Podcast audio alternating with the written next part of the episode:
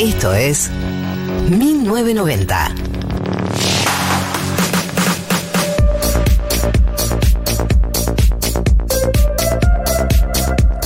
...1408 en la República Argentina. Bienvenidos, bienvenidas, bienvenides a una nueva edición de 1990. Mi nombre es Galia Moldavsky y me acompañan Martínez Lipsuk y María del Mar Ramón Vélez. Hola, Galia Moldavsky. Moldavsky. ¿Cómo? ¿Cómo estás? Estás. Bien. ¿Ustedes cómo están? María bien. tiene una gorra. María tiene una gorra eh, en un estudio cerrado. O sea, Eh, abierto. Me, me la tengo que Con las sacar. ventanas Como, ¿Cómo, abiertas. es, cómo el protocolo de gorra? No, Porque el protocolo de gorra es dejátela, o sea, si fuiste con gorra, bancátela con auriculares, sin auriculares, o sea, full gorra. yo me la banco ¿Sí? con, con auriculares Ah, y se me pero- hizo el pelo porque chivé esta mañana. Eh, y dije, la verdad, imitando a Galia, que es por supuesto una persona a la que yo imito muchísimo. No. Y un día la vi llegar con gorra y dije, ay amiga, qué genial, yo también lo voy a hacer. Yo te Eh, dije que tengo, tengo el pelo rancio, por eso me puse esta gorra. Claro. eh, Yo vine hace tres meses en gorra y las dos me putearon. Sí. ¿Qué haces? No habíamos ah, llegado. ¿usás, ah, ¿usás gorra? Yo tipo, sí, está buena. No, no. Sos, tipo, sos no. literalmente Andy vos nos sacás todo el tiempo ese archivo, igual. Nos sacás Boluda, tarjeta pero- todo el tiempo. Me putearon por traer no gorra y ahora las dos traen Yo gorras. quiero decir algo. Hay un momento en la vida, pasa con la gorra y pasa con los anteojos de sol, Sí. donde crees que es como de, de- de creído, de, de famoso usar anteojos de sol para la vida cotidiana, usar gorra para la vida cotidiana, y después llega un momento donde tu cara y tu cuerpo ya no se bancan solo toda la estética. Entonces necesitas accesorios. No, pará. Son muy útiles. ¿No? Eh, son muy útiles y te suman mucho puntos de facha sin hacer nada. La gorra Tuki, de hecho, te, te esconde una cara que puede estar golpeada, un pelo que puede estar enredado. ¿Y los lentes de sol? Y los lentes de sol, Amigo. lo que esconde el lente de sol.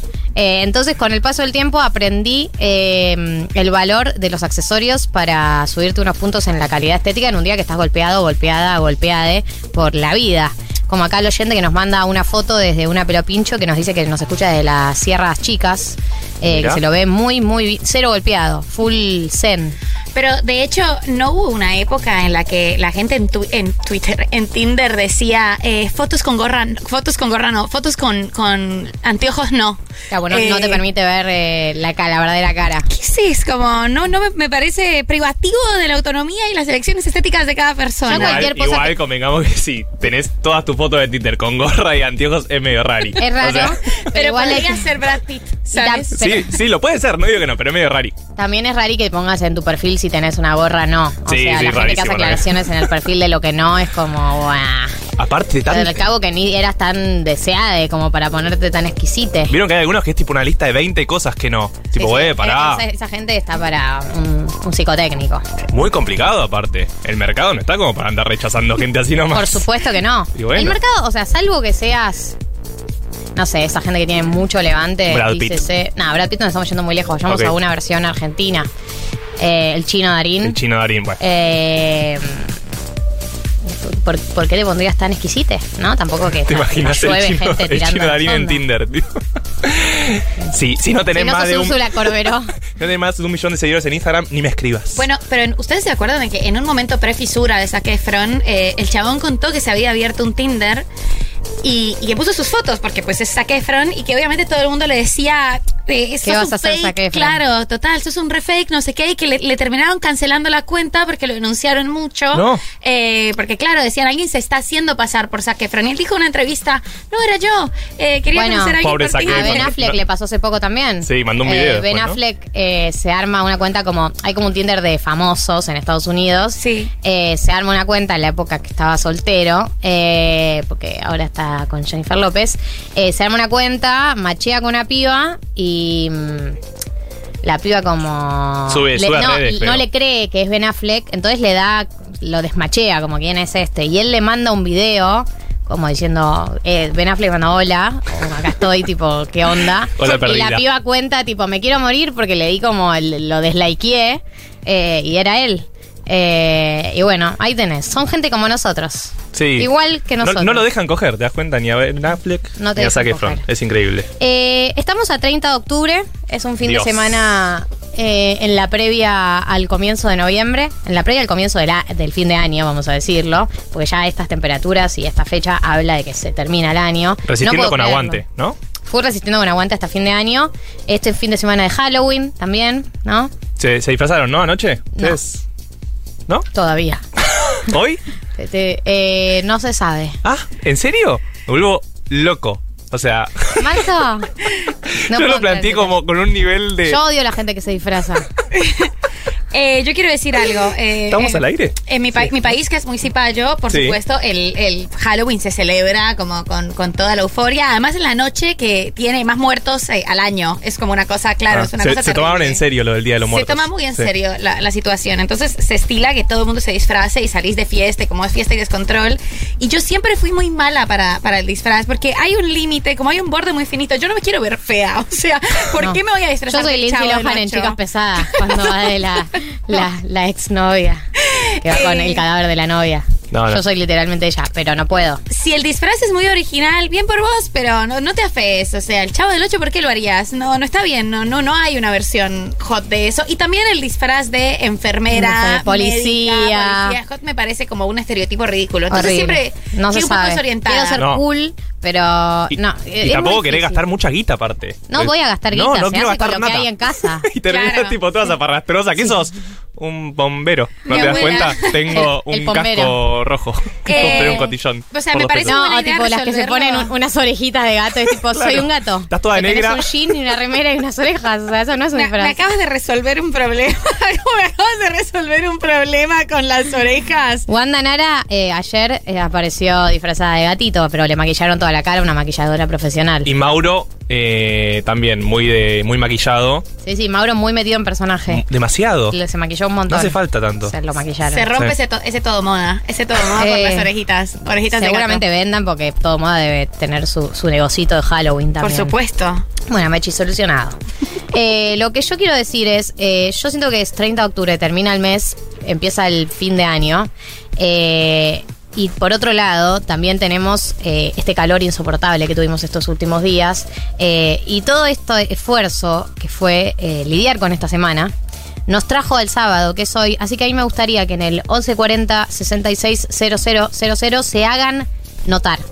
Hagan acto de presencia, saluden, digan hola, si están ahí tendien- haciendo patria, como diría Sergio, Tomás. Sergio Tomás. Limpiando Eh, la casa. A mí me gustaría que si están, nos están escuchando, dónde, cómo, cuándo, qué están haciendo, están ahí. Quiero saber si hay alguien escuchándonos. ¿Les estoy hablando a alguien o es solo mi mamá que me está escuchando como todos los sábados? Me gustaría que esa pregunta sea respondida en el 11 40 66 000. Pueden mandar audio si quieren. Eh, también ese número seguramente lo tengan agendado como Futurock. Así que pueden, si no, escribirle a ese número que tienen agendado con Futurock, que probablemente sea el 11 40 66 000. Eh, y también, si se les ocurre una idea de disfraz original eh, y que se pueda mantener cierto erotismo, digamos, eh, ahí mi mamá mandó un saludo, bueno. Eh, la tristeza. Te quiero, mamá. Pará, pero- pero llegaron otros saludos también. Sí. Decí todo. eh, mm, si se les ocurre una idea de, de disfraz que no que, que- que- mantengas que mantenga cierta originalidad y cierto erotismo. Yo sé que estoy pidiendo mucho. No puedo Eh, creer igual en serio que se vayan a disfrazar. no yo nos lo tiré, vamos a disfrazar. Yo lo tiré real con un nivel de 99% No es que nos vamos a disfrazar, es que nos invitaron a una fiesta de disfraces. Y, es, y, tenemos y un montón de dilemas. ¿se van a disfrazar? Eh, o sea, no sabemos qué vamos a hacer porque queremos ir al evento, pero no queremos disfrazarnos. Eh, a mí me gustaría, además, no, exacto. No se puede ir a eh, una fiesta de disfraces si no está disfrazado. Bueno, O sea, por eso. Es peor. Yo personalmente le pido a los oyentes eh, ¿qué, qué, qué me pongo? ¿Qué me pongo con lo que tengo en casa? Ya dijeron una sugerencia que yo también juego por esa, eh, que es la intelectual, tipo un cartel, ¿no? Un, car- un cartel que diga, soy algo. Es como el chiste explicado. Es un chiste explicado, pero a veces es, es el chiste, ya se explica. Y además con la ley de etiquetado frontal se puede jugar con la coyuntura política un poco. Está bueno, un cacho de cartón. Ah, uno- la del octógono, ¿te querés hacer? negro. Lo vi, lo O vi sea, ayer. es muy agenda ese disfraz, ¿no? Como en línea con la agenda de la semana. ¿Pero qué vas a poner? Eh, Yo no, me no sé. Periodista, ¿no? Yo me No soy dulce, exceso de sal, algo. Exceso de picante.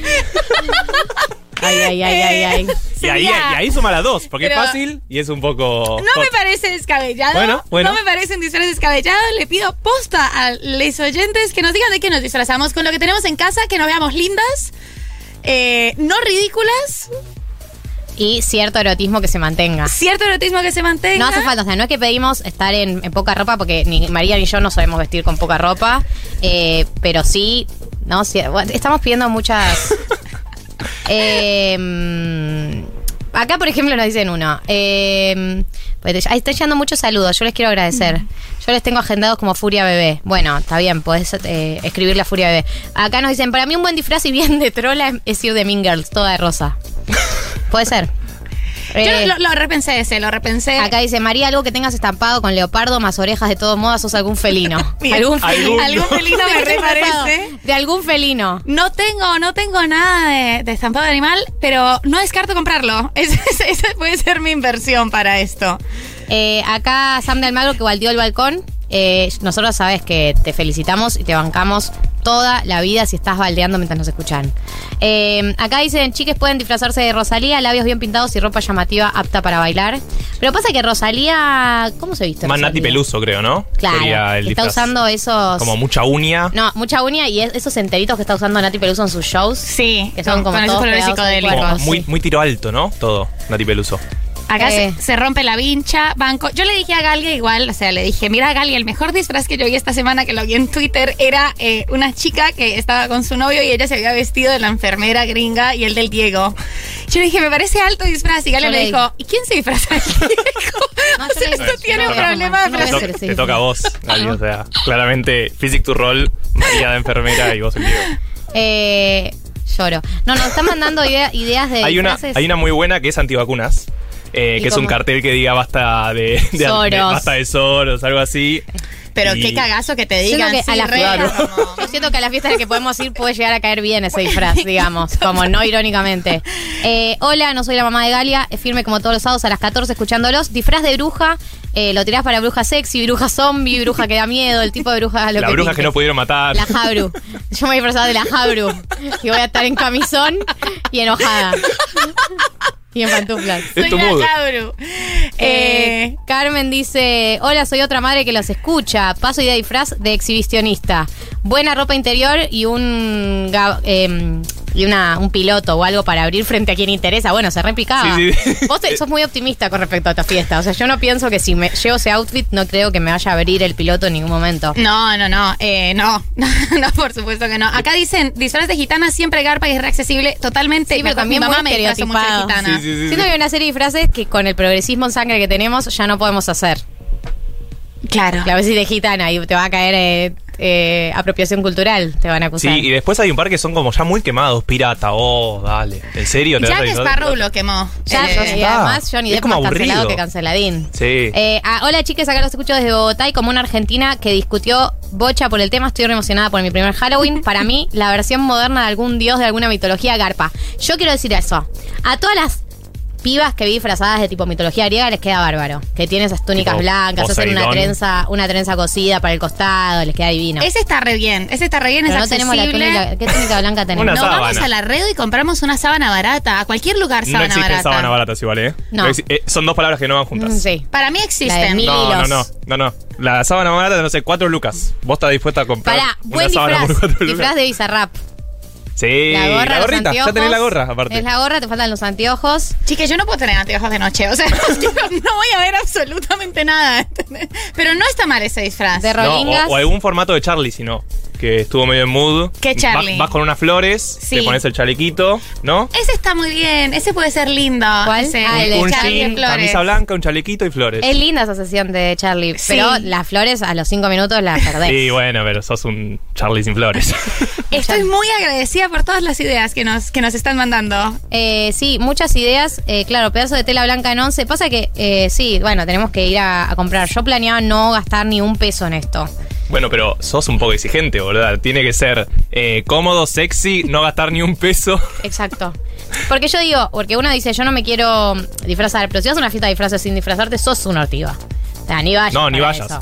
Hay- había una consigna en la fiesta y no fuiste capaz de cumplirlo porque sos demasiado cool. No sos demasiado cool, sos ortiva. Es que por eso te dejan en el lugar de ortiva y no tenés que ir. Entonces, a- algo tienen que hacer, si van. Vaquerita, jean, camisa blanca y trenzas. Eh, solo hay que conseguir sombrero. ¿Qué cosa, vaquerita? Vaquerita. Mm. También medio quemado. Yo, la, una, una vez, la única vez que fui a una fiesta de disfraces, eh, me disfracé de leñador ruso. Porque ¿Por qué tenía, ruso? Porque tenía una camisa de leñador que me la puse y tenía un gorro de esos que son muy de frío, que Sí, tenía la bandera, la de- bandera de Rusia. Y fue como, Sí. ¿qué sos? Un leñador ruso. Eh, yo estoy, o sea, mi mayor opción va siendo orejitas del todo moda Y, y, vas que, a y que quedar vos me diosa. maquilles. Yo te voy a maquillar. Vos me haces unos Con las orejitas quedas diosa. Listo. Sos como Amanda Seyfried en Chicas Pesadas, que está con el vestidito y las orejitas y le dicen, ¿de qué sos? Y dice, un conejo, obvio. Eh, acá hola, sí, los escucho desde Neucón Capital, no puedo escucharlo siempre porque amo este programa. Besos al estrés, disfraz, camisón blanco, un buen maquillaje blanco, ni siquiera hay que peinarse y sale una buena Samara. O sea, sí, es un disfraz que seguramente funcione, pero mm, es como Lindsay Lohan en Chicas Pesadas, o sea, resignás toda El- la parte de, erotismo. de, de, claro, de convocatoria social en esa fiesta. claro, claro, total. El- No te da mucha gana de hablar con una persona así. En Colombia, además, yo recuerdo cuando salía en Bogotá en los Halloweens que se usaba mucho el, el disfraz mega elaborado, que era persona disfrazada de ducha, Pac-Man o unas cosas así, como con una super estructura. Chabón, estás molestando a todos. O sea, en, en un boliche y vos con una ducha en el medio con un armazón de PVC. Los Mucho a calor esas aparte, personas. ¿no? Hay un par que son insoportables. El que me encantó, el que a todos nos debe haber encantado, es el de la chica de Estados Unidos que hizo a Trump deportándola. Sí. ¿Lo vieron? Ese es increíble. Búsquenlo en Google si no lo vieron. Es increíble. Es el mejor disfraz de, de la historia. Acá nos dicen cualquier Britney Spears, cualquier versión de Britney Spears, como por ejemplo Britney en Toxic, pero Britney en Toxic tiene ese traje increíble, ¿no? Britney ahora está buena. Que Eh, mucho tiro bajo Mucho tiro bajo y hacer pasos de baile. y una bikini, básicamente. Sí. ¿No? Y hacer circulitos, como, como ahora, que como que da vuelticas, da vuelticas. Claro, disfraz de Cruella de Vil nos dicen que solo hay que invertir en la peluca. Bueno, pero ¿cómo consiste una peluca un sábado? Acá Ana Muy dice, complicado. acá escuchando desde Salta, no soy la mamá de Galia. Bueno, bien, es una buena aclaración. Es un buen dato. Un jar- ah, o- ojo con esta. Un jardi- jardinero barra enterito y sale de Chucky. Yo puedo ser la novia de Chucky. Yo tengo un ¿Y enterito. yo por qué tengo que ser Chucky? No, vos, vos sé lo que, vos sé lo que quieras. Yo me, com- yo me pongo que una peluca Vos con roja. tus orejitas de gato que te sabes cómo va a agarpar las orejitas de gato. Vas a ver cinco pibas más con orejitas de gato. en esa Me parece bien, eso significa que el disfraz funciona. Yo no tengo pretensiones de originalidad en la vida, ¿sabes? No, No, igual yo estaba tampoco. pensando, yo peluca, una de esas pelucas rosas sale, interprétalo como quieras. Además, eh, la Oh, peluca ¿solo me hace una sentir peluca? una persona distinta. ¿Qué? ¿Solo una peluca? Sí, Ah, ¿Y qué sos? una persona María distinta. con peluca. Por supuesto, una persona distinta. Está se bueno. rompe ese 11. Yendo ahora después del programa. Eh, acá nos dice, hola chicos, no puedo recomendar, pero sí quería contarles que alguna vez me disfracé de mujer en situación de entrecasa, ponele. Me puse una bata de toalla rosa y unas pantuflas, me hice una mascarilla blanca del tipo limpieza de cutis y una cofia y así fui al boliche. Nadie me detuvo, nadie me quería, obviamente. Es como si anda máquina, nadie te tiene. O sea, si hubiese algún tipo de premio, ¿no? Por el buen disfraz, pero ni No. siquiera. Eh, alguien te podría haber como reivindicado eso.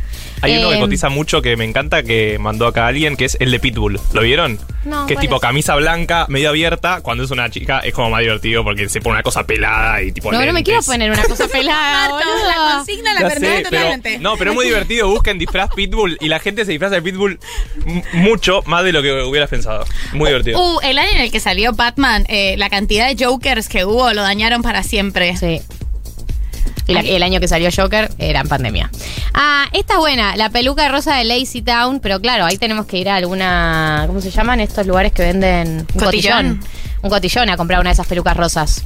Y el la problema rosa la de es- Lazy Town, la que es como carré, Sí. con flequillito. El A mí me- calor- el calor de esa peluca igual. Sí, eso me preocupa. Pero además, 40 además de ser eh. la de Lazy Town, es, es Natalie Portman en Closer. ¿Ustedes Totalmente, se acuerdan? por supuesto, Re, por supuesto Ese, que ese me momento, acuerdo. quiero eso. Qué Pero lindo.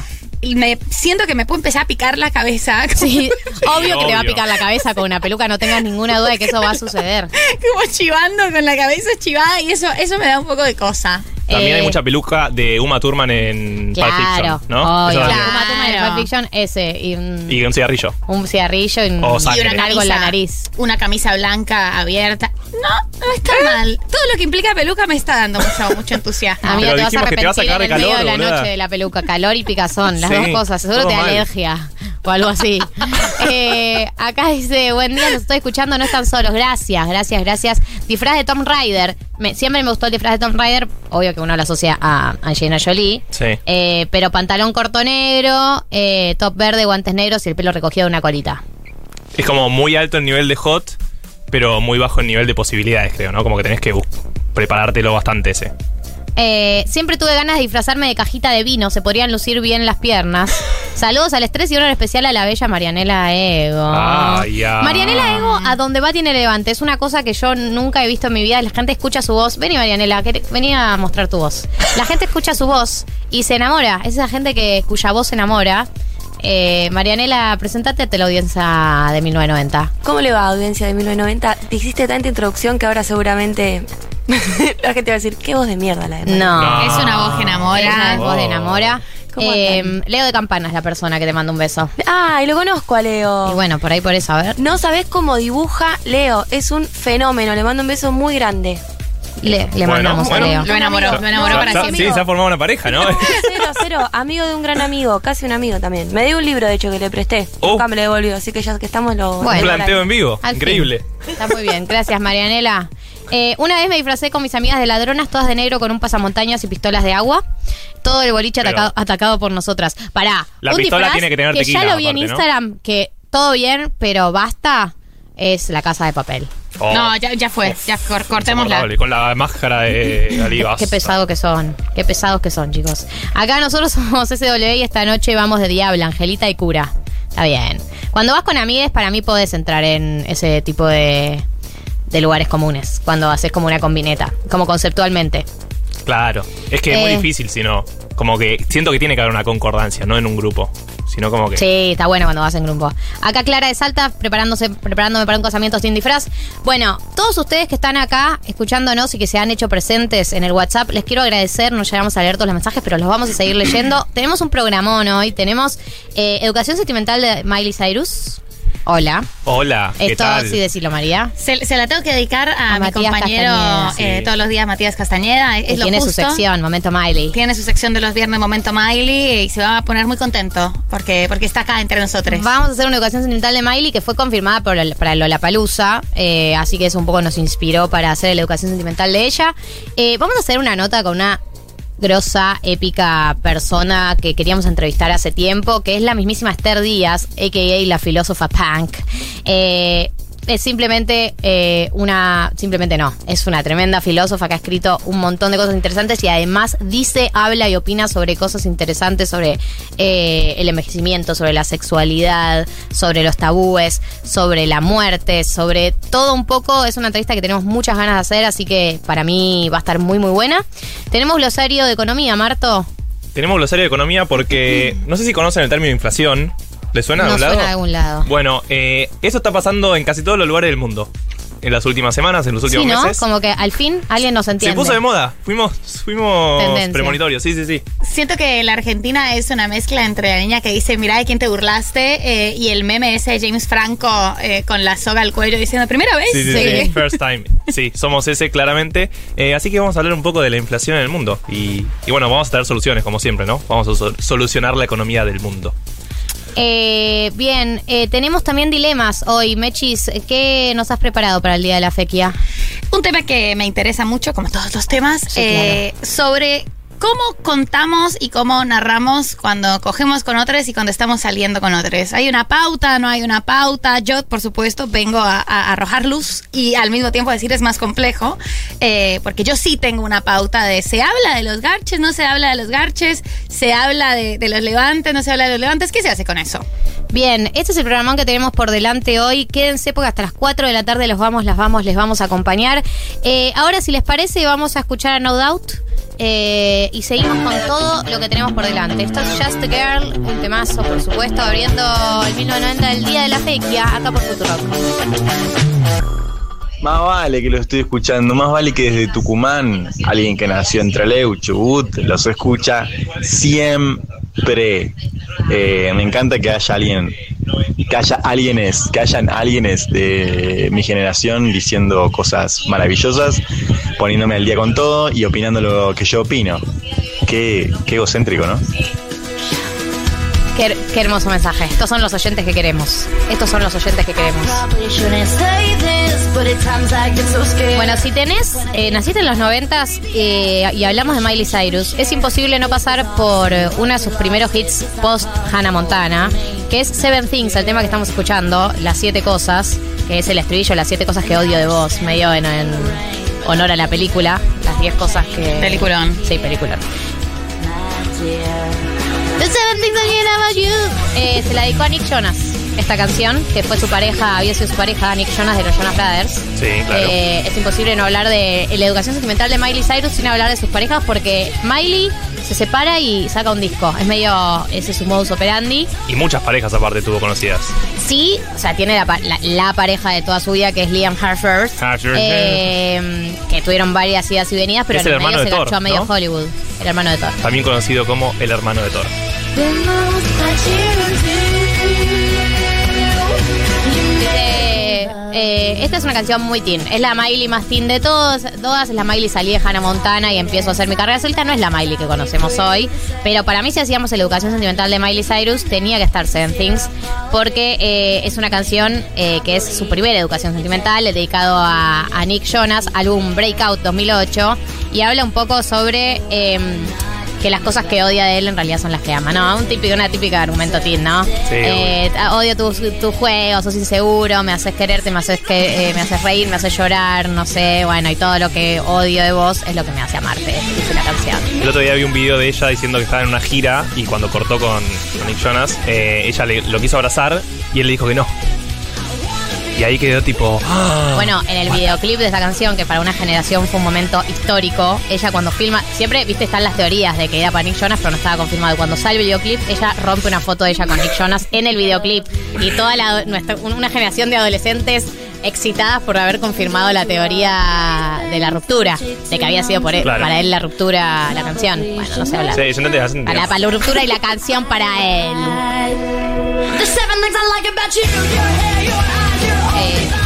Pero se empieza a ver un poco más la Miley. Rockera. Siempre estuvo ahí la Miley rockera. Más disruptiva, ¿no? Bueno, de acá vamos a ir. eh, esta canción es del 2008, todavía es una Miley chica, adolescente, todavía no, no tan suelta. Pero eh, en el 2010. En el 2010 eh, decide empezar a mostrar un poco de lo que va a ser la Miley que finalmente conocemos con la canción Can't Be Tamed, No Puedo Ser Domada, ¿no? Que ya habla un poco de Aquí la empieza a picar, Miley. Aquí la empieza a picar. la empieza a picar. Y esta, y ni siquiera acá está tan picada Miley, o sea, 18 años tenía. claro, a los 18. La canción dice. eh, para aquellos que no me conocen, puedo volverme un poco loca. eh, tenés que mm, meterte en mi camino 24 horas al día porque soy así. Hot. Domarme, pero se dan cuenta que no pueden. Eh, y, si el, y si el día de mañana es un día que nunca planeé, si vas a ser mi hombre, vas a tener que entender que no puedo ser domada, no puedo ser domada, no puedo ser culpada. Como no voy a dar demasiadas explicaciones sobre nada. Que esto es muy Miley contemporáneo. Miley contemporánea es no me pidas explicaciones, yo hago lo que quiero. O sea, lo vamos a ver ya en después lo que son los hits más contemporáneos. Eh, pero, pero acá hay un comienzo de una Miley que vamos a conocer después ya más, más, más potenciada. Eh, en el tercer tema de educación sentimental de Miley Cyrus es para mí el quiebre absoluto de la Miley eh, niña de Disney Little Miley. y rompe con la niña Disney y se va absolutamente para el otro lado, que es cuando saca el tema We Can't Stop, que es, no sé si se acuerdan de esta canción. Sí, el temón. El videoclip es, eh, es de año 2003 y el videoclip es eh, en una fiesta que se la están pegando todos, garchando y drogándose. 21 años tenía ella en 2013.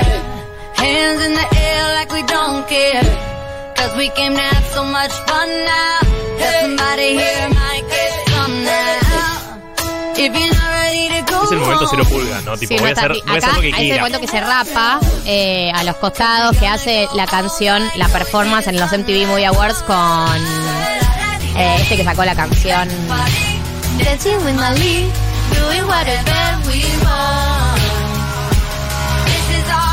Esta es nuestra casa, estas son nuestras reglas y no podemos parar y no vamos a parar ¿No ves que somos quienes poseemos la noche? El ritmo de la Poseemos noche. la noche. No, claro, estaba muy en una de, de cómo hago para despegarme de mi imagen de niña Disney. Totalmente. Voy a hacer todo para Es lograrlo. algo que pasa mucho en Hollywood. En Hollywood las, las pibas que salen de Disney necesitan en algún momento romper con la, con la idea medio niñada. Claro. Y lo que hace es, eh, lo que hacen es desnudarse. Claro. Corta.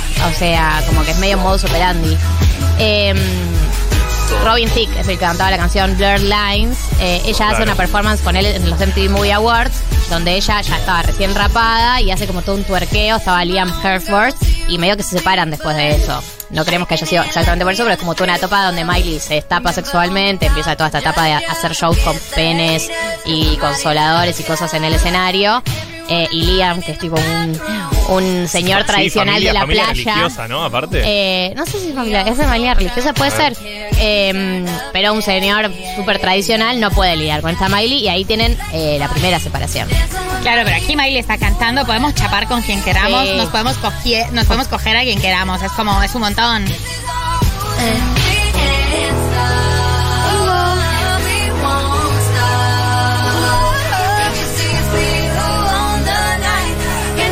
Manden audios cantando. Sí, Aunque sea dale. talareando, viste que son estas canciones que es tipo.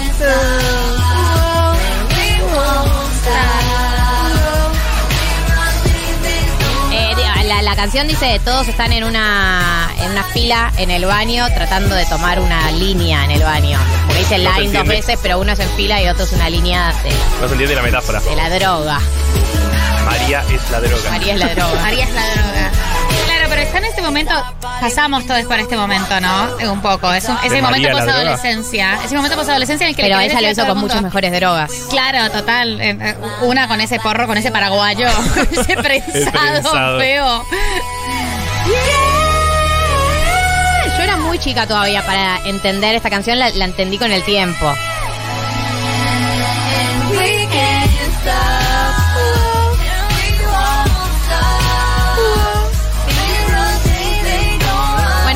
We Can't Stop, eh, tercera canción de esta educación sentimental. Vamos a ir a la primera canción que le dedica a Liam Hemsworth después de la separación. Ella está todavía en esta etapa de escape sexual, rapado y etcétera. Y saque una de las canciones más conocidas de la Miley contemporánea, que es Wrecking Ball. Que la traducción es como esas bolas que se usan para demoler, ¿no? No sé cómo se traduce. La, Bola de la bola de Bola de modelora. Bola de demolición. Bola de demolición se llama esta canción. Never asking why. We kissed, I fell under Eh, claro. Eh, ella acá relata un poco la historia de amor de ella con Liam, que dice, no, no digas que yo me fui, digamos que, que me fui de la relación, yo siempre te voy a querer, Eh, no puedo vivir una vida corriendo por mi vida, yo siempre voy a quererte. running for my life? I will always want you. Preparen sus agudos.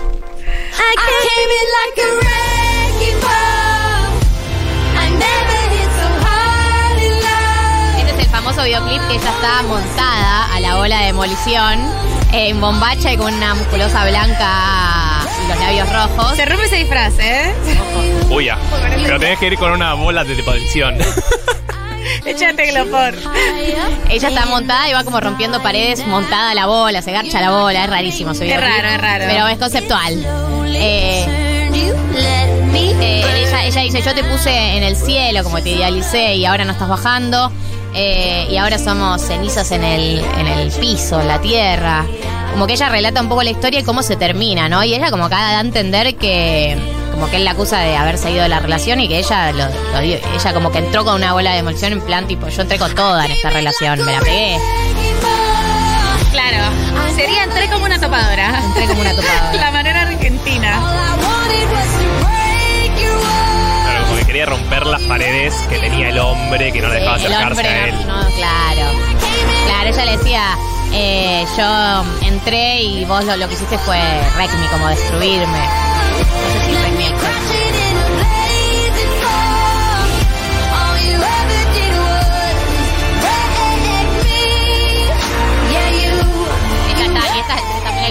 que ella está lamiendo el martillo. No. Sí, sí, por supuesto. También una metáfora que no se entendió mucho, ¿no?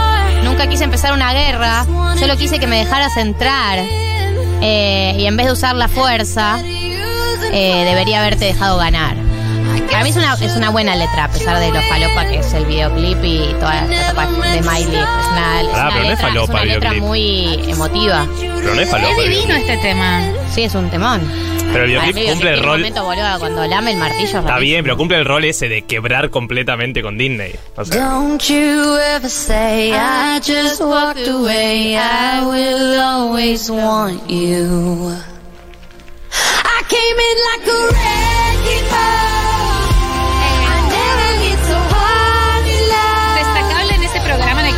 cosas, la versión de Anne Hathaway de esto está muy bien. increíble.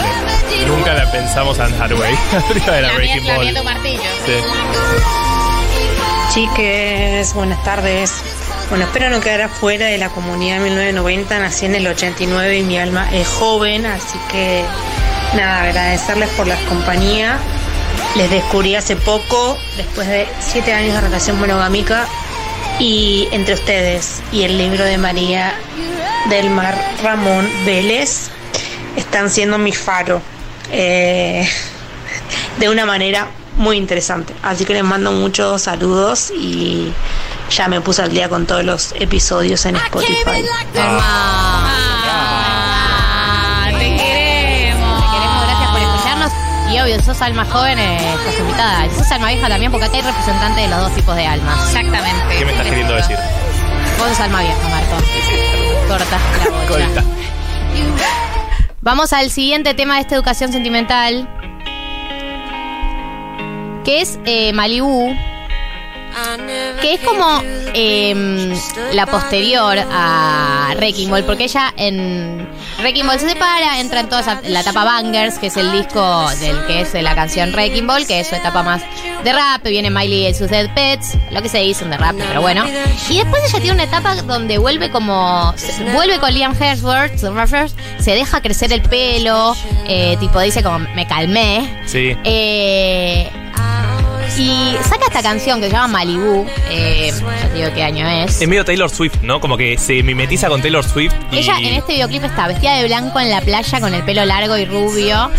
Eh, tipo, en plan me rehabilité. Sí, sí, Sí, Torbe es Eh, llanto por Nara, ¿no? Una sí, cosa. luchando por Nara. Y como que le dedica una canción a Liam también.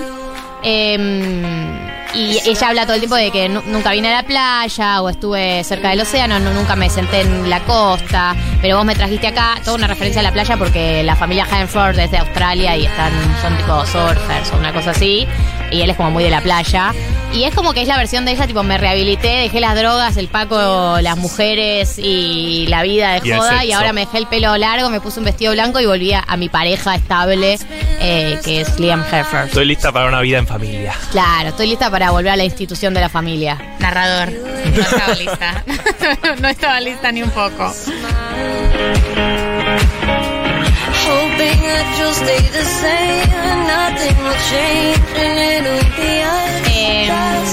acá dice, eh, vimos el sol caer mientras hablamos, yo pasaría el resto de mi vida acá eh, charlando con vos. eh, Bueno, como una cosa tipo, bueno, ya está. Ya, ya pasó mi etapa de joda, ahora estoy para sentar cabeza. Muy Mauricardi.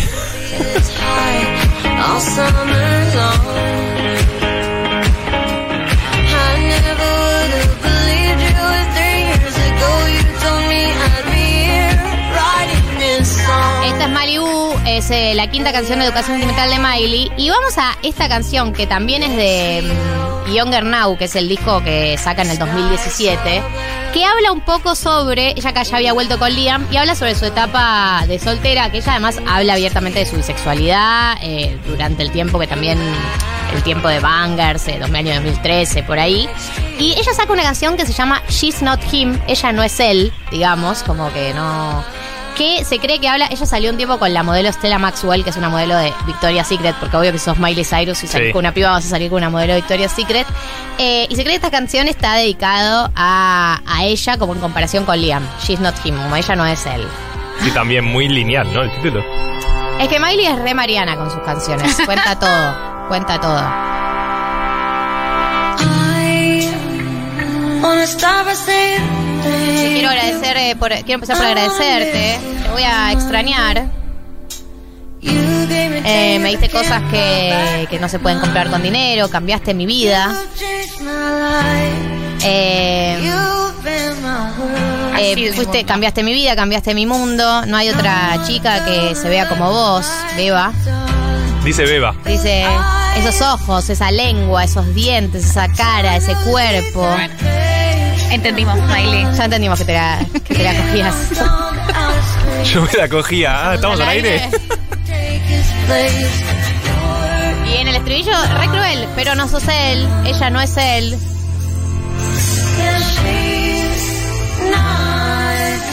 No importa lo que digas, no importa lo que hagas, no puedo enamorarme de vos porque vos no sos él. Amiga. Bueno, Re violenta la canción, ¿no? Después por eso. Después por eso las lesbianas no quieren salir con bisexuales gracias a esta canción. Es terrible esto. Entonces, O sea, es Miley, Miley cuenta todo.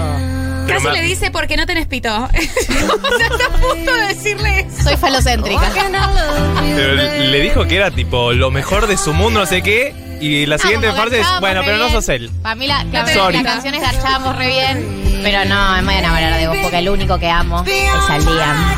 Pero como que siento que. Recordemos que ella, perdón, cuando ella vuelve con Liam después Sí. de esta etapa rehabilitada, se casa. O sea, vuelven, se casan, se todos juntos como en full intensidad, tipo full sentar cabeza. Siento que es una canción en la que quedan mal con tu ex y con tu actual también, ¿no? Liam ya está curado de espanto. Lo vio todo. Y con la comunidad. con todo el mundo. Como que quisiste quedar medio bien con ella, creo, porque le decís tipo, o sea, siempre amé, sos lo mejor de mi mundo, pero terminé como, como muy raro. Hola chiques, los escucho mientras estoy limpiando mi casa, cagada de calor. Y muy triste porque tengo que renovar el contrato de mi departamento y el aumento que me proponen es del 300%. Así que en 20 días me tengo que mudar. Mándenme fuerzas. Fuerza. Fuerza, amiga. Sí, igual no te van a servir de Sí, nada fuerzas y que te caiga una herencia, no sé. 100%, pero por Dios.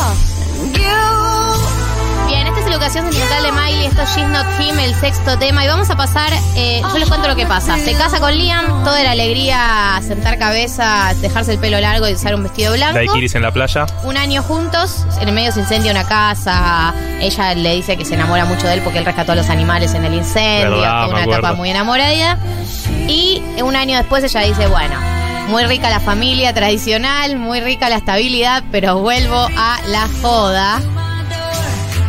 Se separa y empieza a salir. Todos con la vimos venir, ¿no? Empieza a salir con gente. Esto es Midnight, Midnight Sky. Es del último disco de ella, que es Plastic Hearts. Un gran disco. Para mí uno de los mejores discos de ella.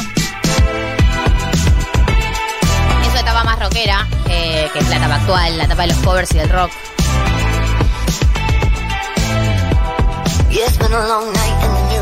Le cambió un montón la olla. ¿Ves cómo le cambia la voz y ahora está rockera? Como más rasposa. Sí. Ese whisky.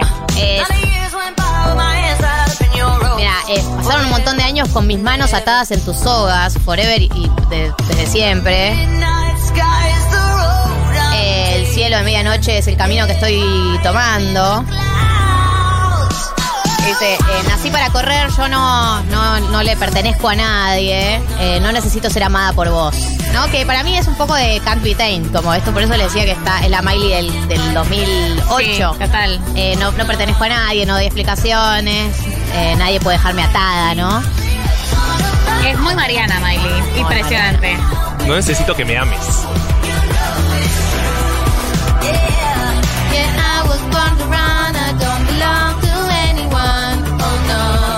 Necesito ser amada por vos. Qué feo separarte que te dediquen esa Ay. canción. O sea, pobre Liam. Liam se bancó todas. ¿Sí? Liam sacó todas y la banca cuando vez que ella vuelve.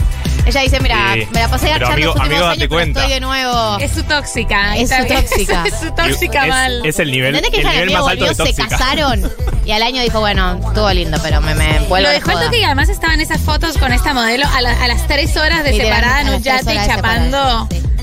Dale, amiga, un poco más de elegancia. Cero elegancia, Miley, pero es Miley. Full impunidad.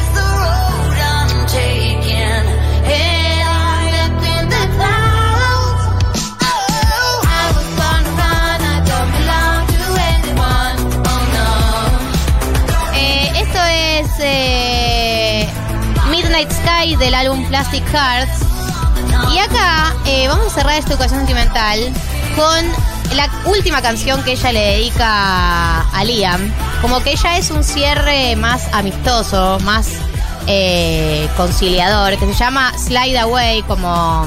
No sé cuál es la traducción de Slide Away. como- Desvaneciéndose, como ¿no? ¿no? desvanecerte, desliz- deslizarte, Sí. como, de, como de desaparecer, ¿no? Fade Como out. Fade claro, out. fade out. fade out. Re.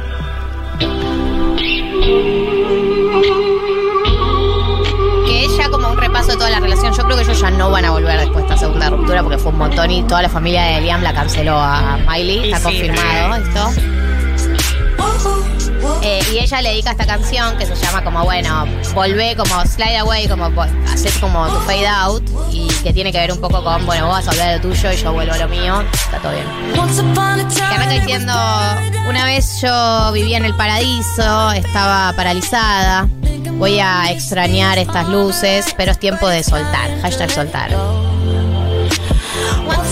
Eh, en un momento estaba hecho para nosotros, me levanté un día y se había hecho cenizas, Eh, nos, nos habíamos encontrado pero ahora nos perdimos, así que es tiempo de soltar. Eh, quiero mi casa en las sierras, no quiero el whisky y las pastillas. No me suelo dar por vencida rápido, pero no siento que estoy para esta. ¿Por qué no volvés al océano? Yo voy a volver a la ciudad, como todas referencias a, a Liam. Va, volver al océano, yo te voy a dejar irte. Ustedes dicen que cuando sale el disco nuevo de Miley, Liam, tipo, se encierra en su cuarto, pone play. Para mí la familia no lo deja escucharlo. Totalmente. Es que real yo siento que en algún momento lo vas a escuchar. No sé, estás en un Y bar y escuchas una canción. 20 notas de todas las Claro. referencias a Liam Heffron en el último disco de Miley Cyrus. El problema es cómo lo escuchas, tipo asado con amigues No, para y mí todos le- juntos. Le deben hacer un goodbye Lenin. Sí, Claro. Le deben hacer un goodbye Total, Lenin lo total. aislado. ¿Podemos sumar una canción? ¿Alguno de los covers que no puse ninguno? Eh, el de Blondie. O sea, ¿lo tienen cargado de casualidad?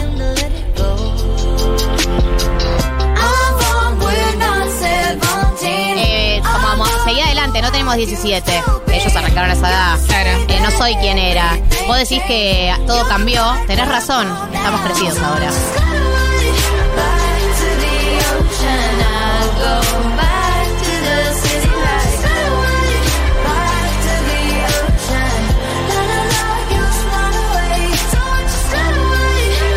está cargada la de Blondie Bueno, vamos a cerrar esta educación sentimental con la mejor etapa de Miley, que es siempre la mejor eta- etapa de Miley, es la actual.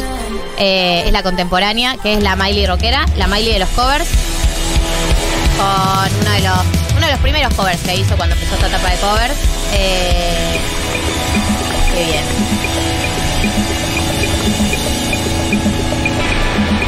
Esto es Heart of Glass.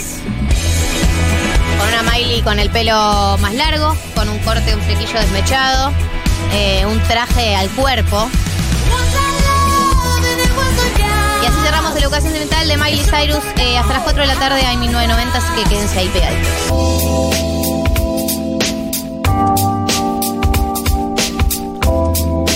1508 eh, en el 1990 del día de la fecha. Y vamos a entrar en la entrevista del día de hoy, que era una entrevista que teníamos muchas ganas de hacer, que ustedes probablemente la conozcan, la han leído, la han escuchado en alguno de los formatos eh, en los que está disponible.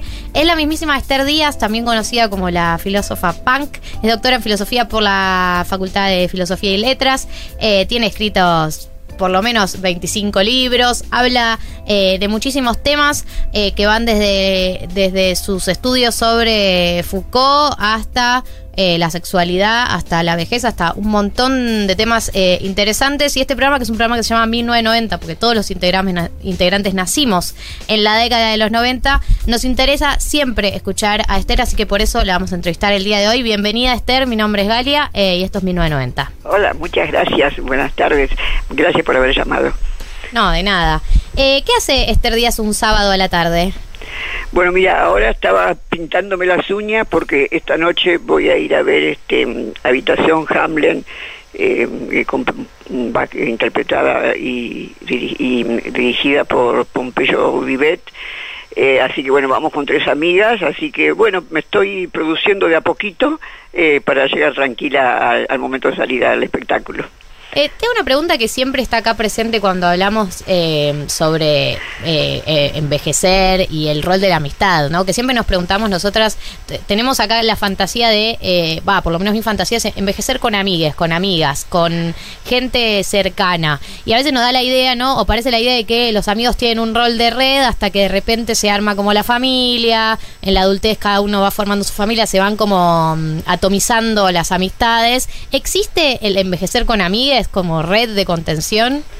Eh, sí, y existe lo contrario también. Yo eh, tengo eh, casos cercanos, bueno, yo me considero de las que tiene amigues, este, pero tengo mm, afectos muy cercanos, o sea, mujeres más o menos de mi edad, eh, que no han desarrollado amistad y realmente es una vida muy, este, muy mm, eh, ermitaña, muy, muy hostil, muy desagradable. Y bueno, mira, cambiando lo que hay que cambiar, pensemos un adolescente sin amigos, por ejemplo. Es impensable un, un adolescente, hombre, mujer, eh, o lo que fuere, este, sin amigues. Es impensable. O sea, eh, eh, uno conoce eh, chicos que han tenido que viajar, mm, no solamente por el país, sino por ejemplo en el extranjero, y, y lo primero que te dicen cuando preguntas, cuando preguntas qué extrañaron o qué extrañan es los amigos. Incluso estuvo claro también en la cuarentena que, mm, eh, bueno, doy un caso testigo, ¿no? Eh, eh, la hija de 13 años de un amigo mío dice, pero al final eh, el- la, la pandemia es, es peor que la guerra. Entonces, pero ¿cómo peor que la guerra? Dice, sí, porque en la guerra, dice, uno puede seguir haciendo la vida normal, verse todos los días con las amigas, y bueno, cuando suena la, la alarma, meterse en los refugios. En vez ahora no hay refugio posible, no podés ver a los amigos nunca. Así que bueno, tanto en, en- en cualquier época de la vida, pero no tanto, digamos, en la madurez donde uno tiene tantos otros problemas. Eh, y en la niñez se da por descontado de, que se debe tener amigos, pero en la vejez más que nunca, porque, o sea, faltan las, fuerzas materiales, eh, se recibe mm, la, mm, la mala onda de, la sociedad que es muy antivieja, antiviejo la sociedad en la que vivimos, eh, los achaques propios de la edad, o sea, te puedo asegurar que después de los 70 años, 75, no hay día que no duela algo nuevo.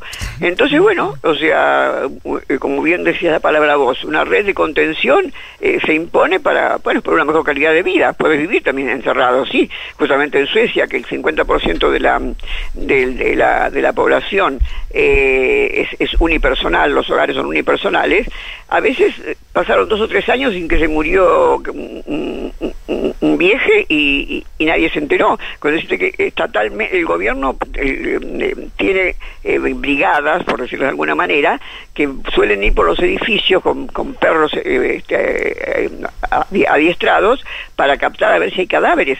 Porque como además el sistema económico está tan aceitado, una, una persona mm, se jubila, empieza a vivir sola y aunque no haga nada por sí mismo, el mismo sistema le va haciendo Por ejemplo, bueno, cobra la jubilación, de la jubilación se debitan este, todos lo- los servicios, o sea que para la sociedad, si no tenés contención de amistad, vuelvo a repetir, bueno, en este caso sería también de familia, este, dejar de existir. O sea que sí, o sea, en cualquier época de la vida es necesaria, pero muchísimo más pienso en la última época de la vida.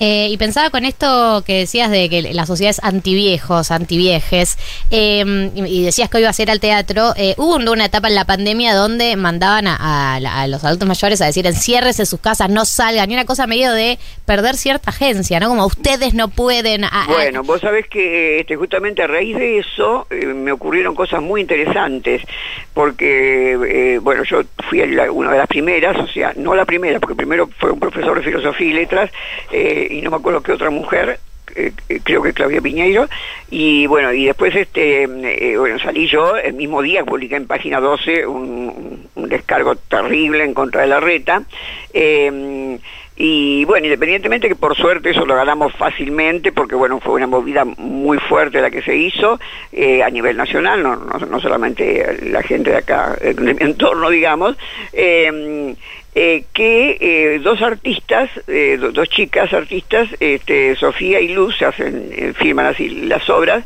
eh, se les ocurrió hacer una video, eh, un videoarte con el tema.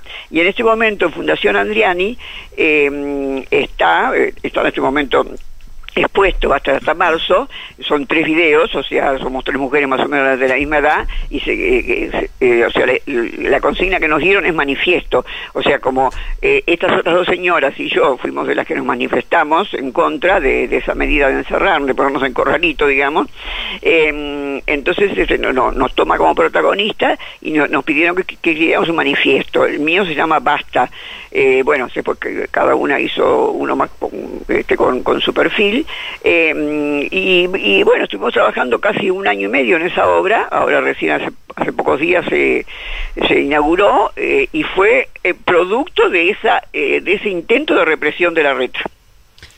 Esther, ¿cómo estás? María del Mar te saluda. Eh, con respecto a esto que estás diciendo sobre la edad, que es algo de lo que has hablado ampliamente, te quería preguntar por un tema en específico que también has escrito y que has hablado mucho, que es el tema de eh, la vejez eh, o, o las personas de más de 50 años y la sexualidad, ¿no? Como por qué hay tan pocas representaciones de la sexualidad en personas de más de 50 años y por qué parece ser como un tema que, que está medio vetado o sobre el que no hay espacio, sobre el que automáticamente se piensa que las personas eh, de más de 50, más de 60 años no transcurren y no tienen sexualidad.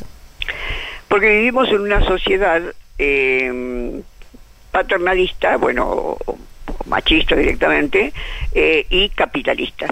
Entonces, ¿qué pasa? En el siglo XVIII, eh, tengo que ir a, hacer a esa remisión porque es cuando empieza la biopolítica, es decir, eh, al, al empezar a hacerse fuertes los liberales, lo que hoy se llaman neoliberales o libertarios, y, o y libertarios mejor dicho, eh, al, hacerse fuerte, eh, se dieron cuenta que para tener más ganancia tenían que controlar, controlar eh, la los cuerpos de la, los cuerpos de las personas y después lo extendieron, no les alcanzó con los cuerpos, las directamente la vida de la población.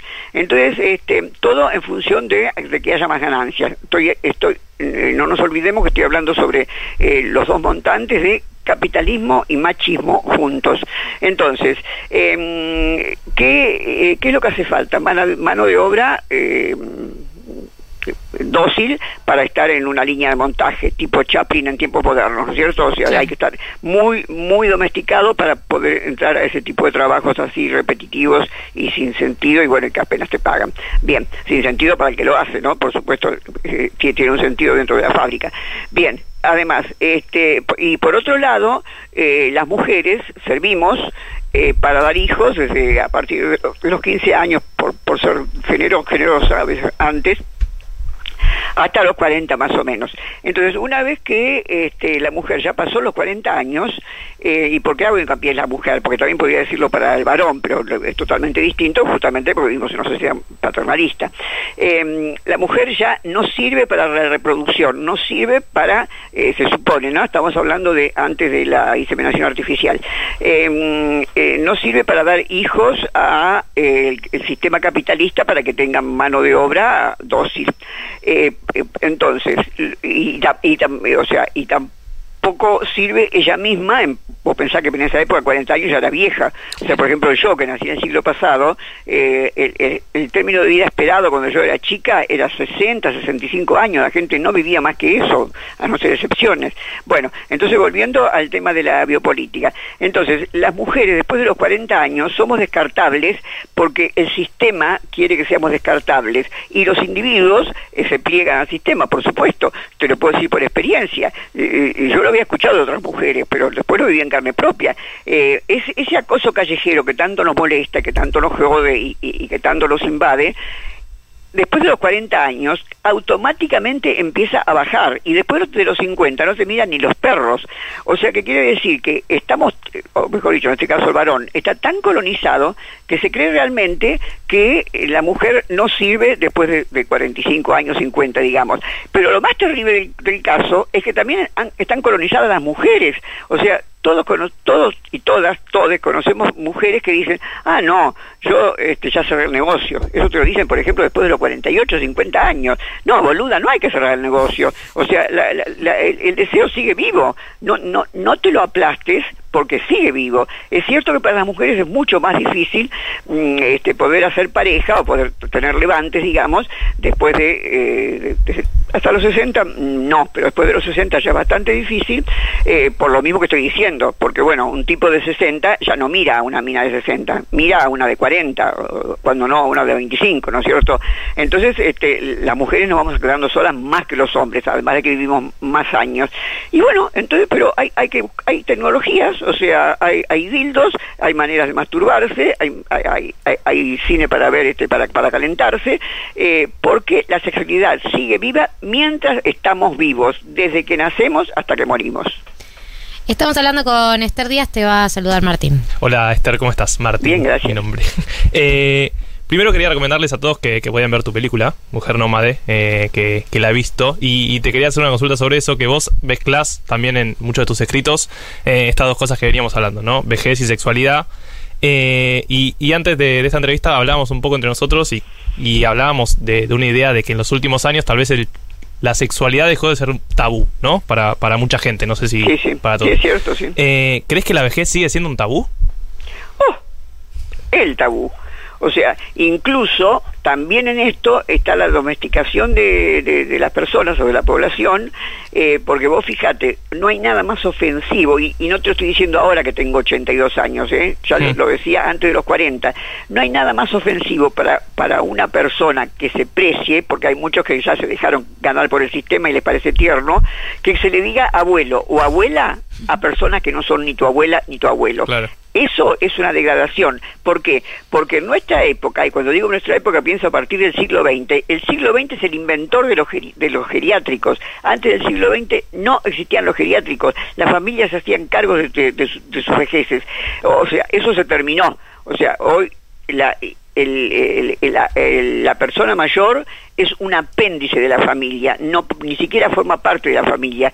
Eh, hace en el 2007 creo, no me acuerdo bien la fecha, pero creo que fue en el 2007 hubo un golpe de calor terrible en Francia, en París fundamentalmente, en Francia en general, pero en París en especial, y hubo 10.000 cuerpos, o sea, murieron miles y miles de personas, hubo 10.000 cuerpos de viejes que no fueron retirados, pedidos por nadie.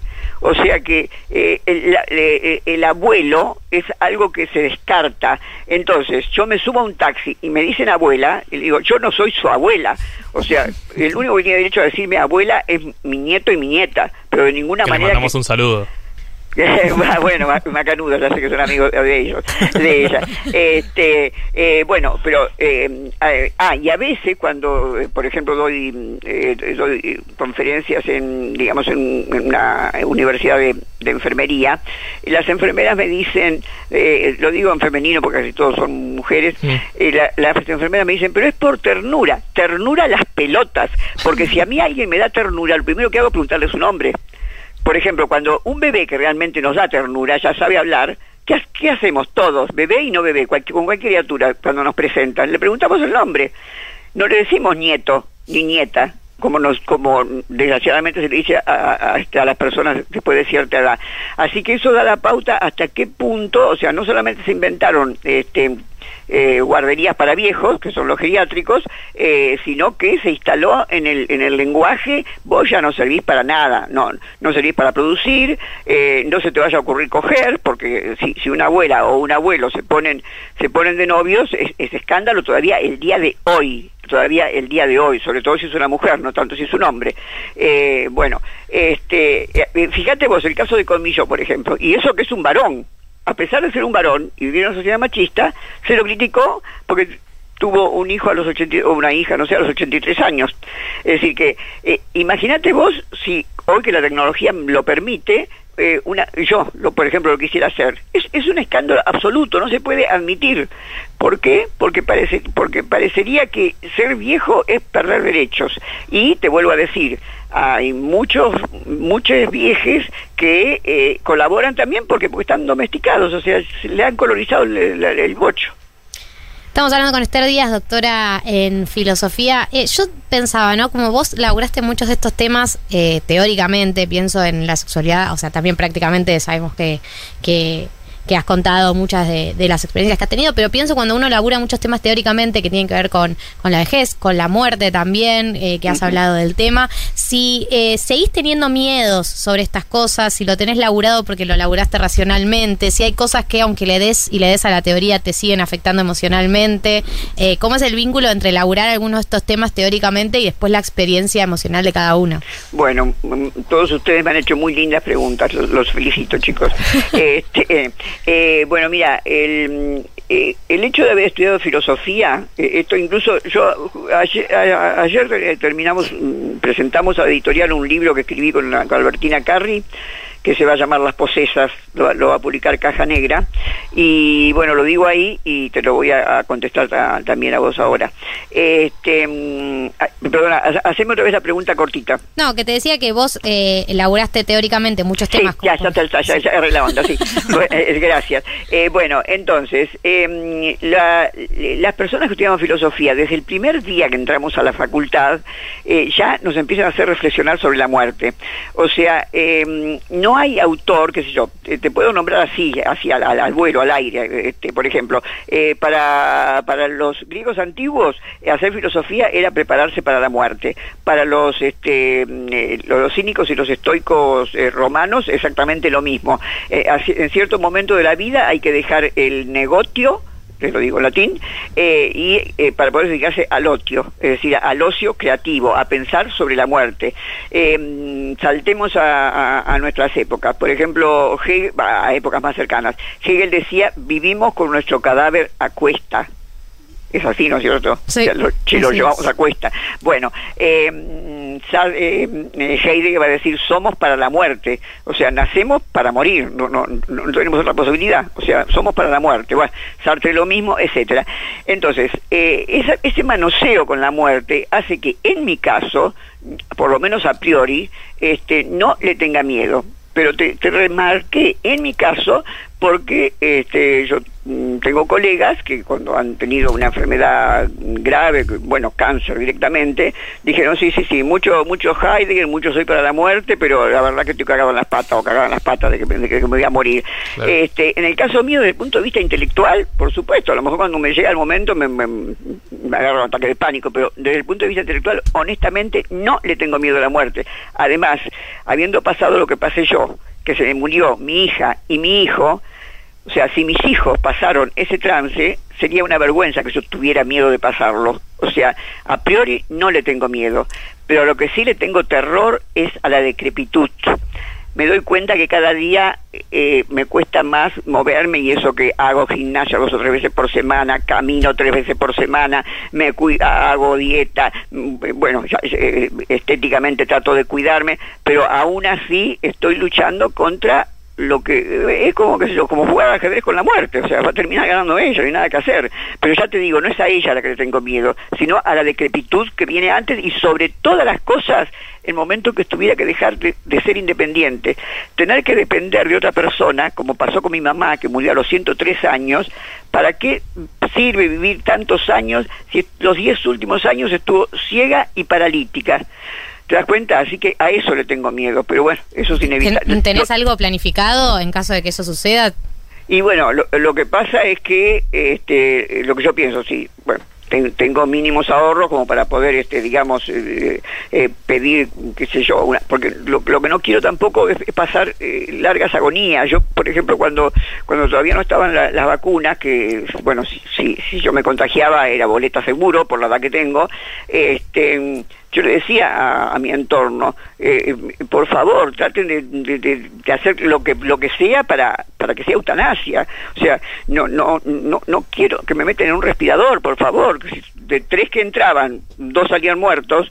O sea, ¿para qué? Este, así que ya te digo, a la muerte no. Pero ah, ¿y qué otra prevención puedo tomar? Bueno, mira, a veces lo pienso, sí. Gracias por la pregunta. Eh, desde el punto de vista mm, eh, de mi vida cotidiana no puedo tomar otra más que tener alguna persona de confianza para que me cuidara llegado el caso, como lo- la tengo, este, y eh, ciertos ahorros como, como para salvar mm, hasta donde me alcancen, digamos, porque si vivo como mi vieja, así es a los 103, a los 103 años, Sí. la verdad que ni los ahorros me van a alcanzar.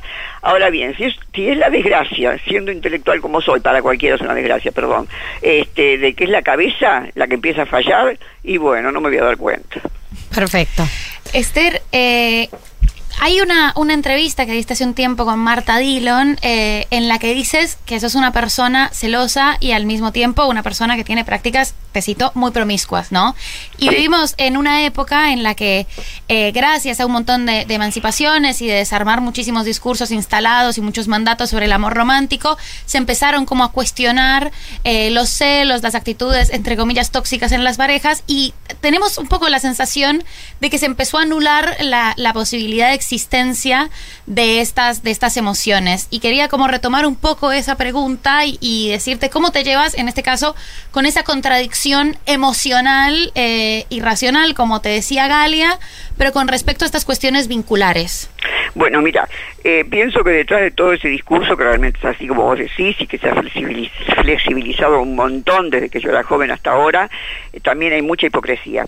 Y te lo digo porque yo tengo gente muy cercana que son de super vanguardia, o sea, tanto de gente así como de tu edad, bueno, Wanda y compañía y otras personas, como gente más, más este, mm, eh, un poco mayor. Ac- Acabo de escribir un libro con Albertina Carri, que debe tener cu- cuarenta y pico de años, soy muy amiga de, de Alejandro Ross, que tiene este, eh, también cincuenta y pico, o sea, eh, personas muy de vanguardia que están en esto del poliamor y de los tríos y, y de todo vale y que, y que no este, que no hay celos, pero es todo mentira. Los celos siguen existiendo, lo que pasa que ahora lo caretean. Los vanguardistas lo caretean.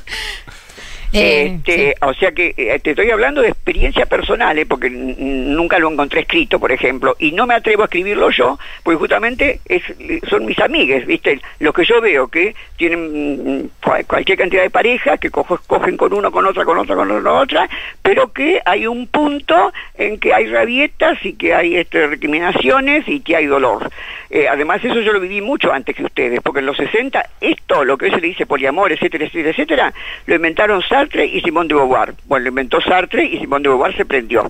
Y cuando ellos se enamoraron, eran muy jovencitos, primer año de la Sorbonne, no tenían ni 20 años. Entonces Sartre fue muy eh, este, sincero, le dijo, bueno, mira, yo te quiero muchísimo y es tan tan fuerte lo que pasa entre nosotros y lo que intercambiamos que podría llegar a ser para toda la vida, pero yo no puedo serle fiel a una mujer, ya lo sé, no no puedo serle fiel, o sea que no te puedo prometer fidelidad.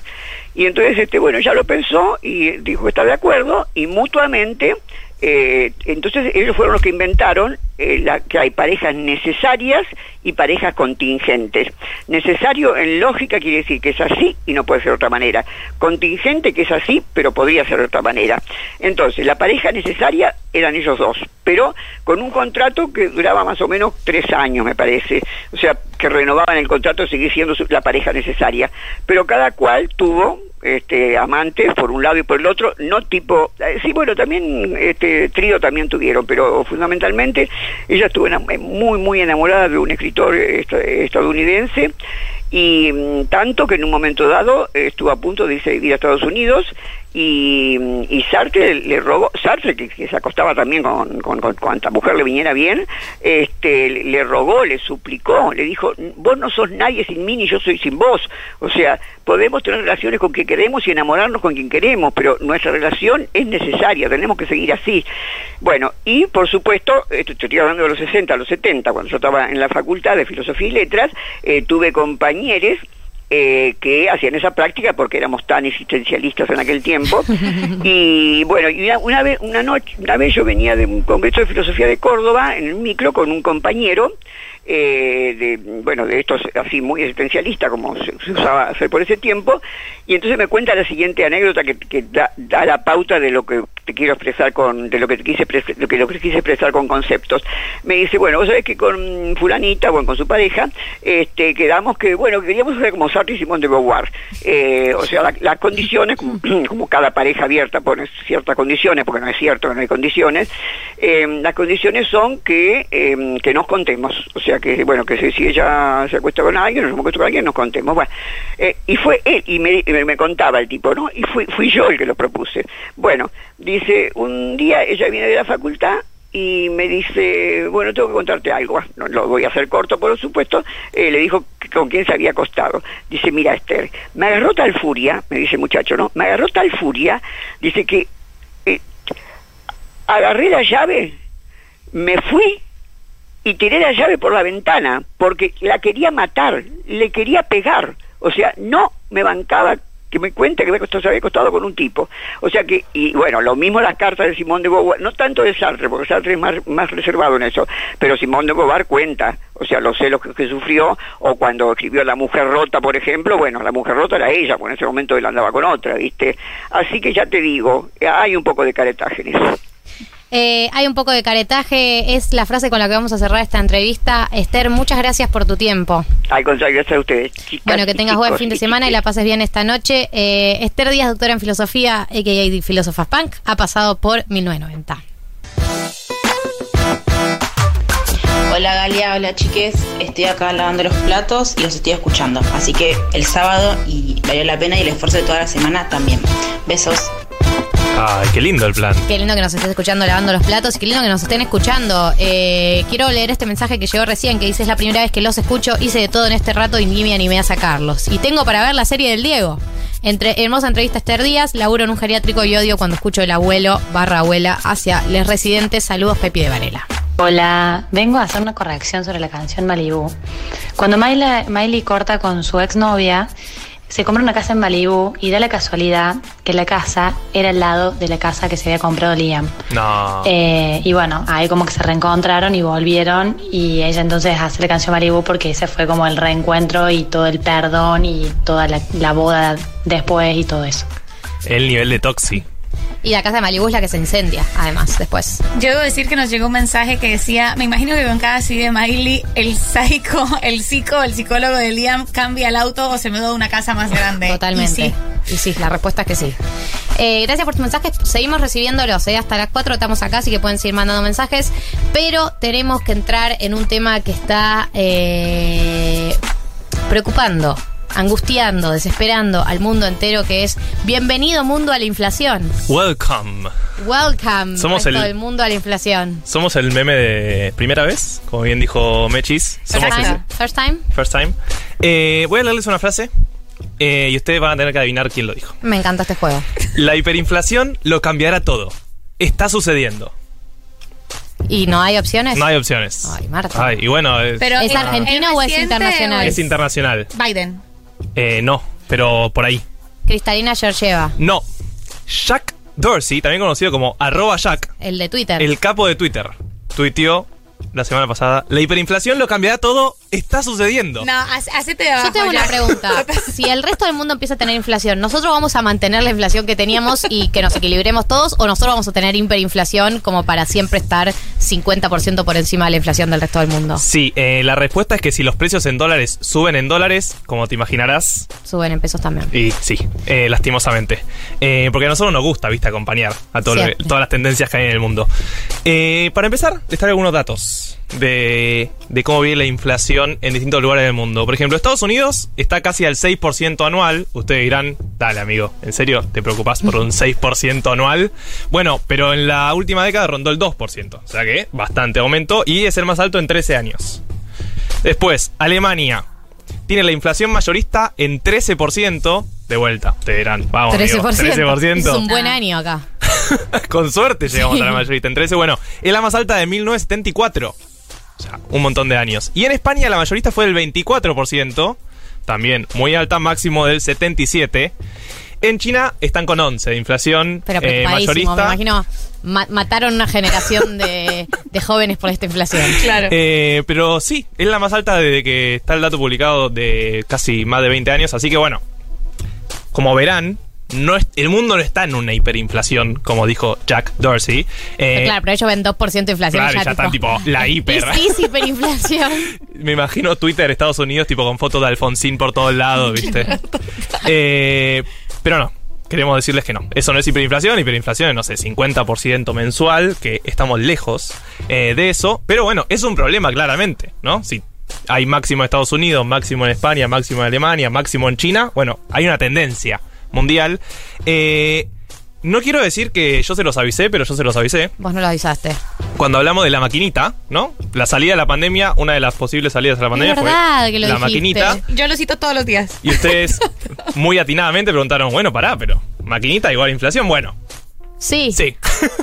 ¿Acaso somos unos previsores? ¿Acaso tenés que escuchar 1990 para enterarte las tendencias que van a venir en la economía el el, próximo año en el mundo? Yo todos los días digo, eh, Martos Lipsuk, como lo dijo en su columna sobre la inflación, vio esto venir.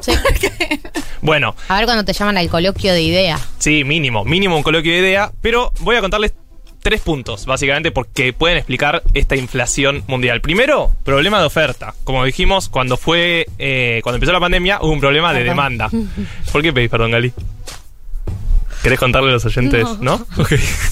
Eh, cuando empezó la pandemia, un problema de demanda, ¿no? La gente no tenía plata para comprar productos, no estaba trabajando, no tenía plata para demandar. ¿Qué pasó? La demanda cayó mucho, bueno, dimos mucha plata gratis a gente. Así como acá hubo IFE, hubo un montón de programas en un montón de lados. Entonces, empezó a aumentar la demanda, ¿sí? Ahora ya casi eh, el mundo volvió a una semi-normalidad, se podría decir. Pero la oferta se restringió un montón. Ya el año pasado eh, no se pudo produ- producir con normalidad. Y bueno, la cadena de valor se perdió un poco, ¿no? La cadena, digo, de producción. Porque Claro, primero un montón, un montón de empresas cerraron. Y segundo, te comiste todo el stock que tenías el año pasado. Recién ahora, cuando te diste cuenta que eh, volvíamos a la normalidad, bueno, quisiste volver a tener stock. Y eso genera el segundo problema, que es aumentos muy importantes en los transportes. Y desabastecimiento, ¿no? Claro, desabastecimiento, por ejemplo, en Estados Unidos, Starbucks no tiene vasos, McDonald's no tiene ketchup, hay desabastecimiento de chips Yo y no. que me cambia que haya de desabastecimiento de chips. Bueno, es muy importante, por ejemplo, para producir autos.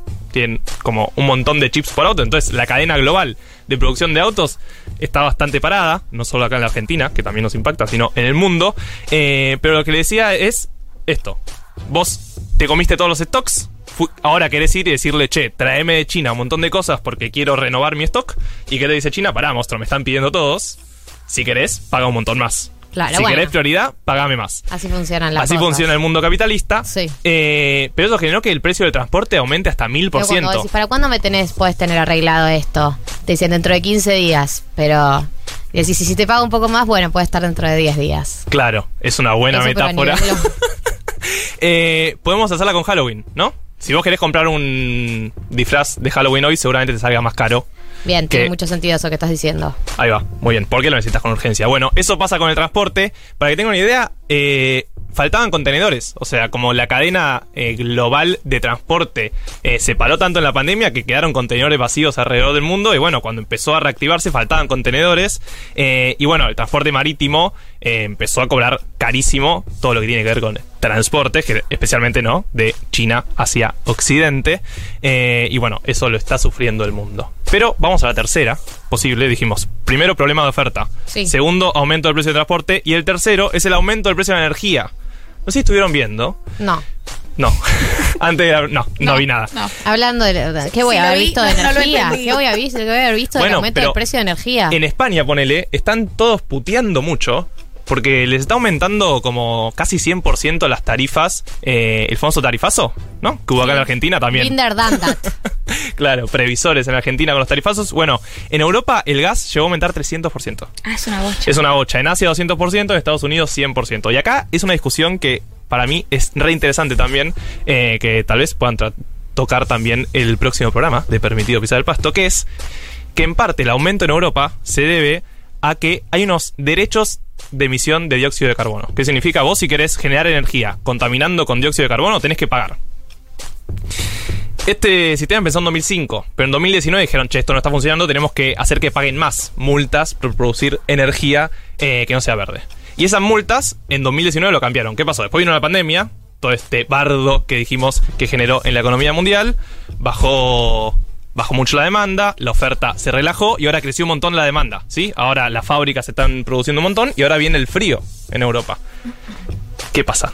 Aumentó un montón este derecho para poder producir energía eh, de Mucha forma gente lo está pagando. Entonces las empresas que antes pagaban eh, 5 euros por tonelada de dióxido de carbono ahora tienen que pagar 60. Y te lo cobran a vos. Y te lo cobran a vos. Entonces, ¿qué significa eso? Si las empresas están produciendo de forma no verde, les ponen una multa, pero esa multa después se traslada a precio. Pero además, lo que digo es, no es que estás, o sea, para una empresa seguramente es posible pagar esa multa y seguir produciendo de la manera que produce. O sea, ¿cuán, ¿cuánto desincentiva eh, realmente o cuánto incentiva eh, la transición hacia, otro tipo de, de modelos energéticos? Es, ese formato, digamos. Claro, es que esa es la El discusión. formato de la penalización. Esa es la discusión. ¿Qué hacemos con la transición energética?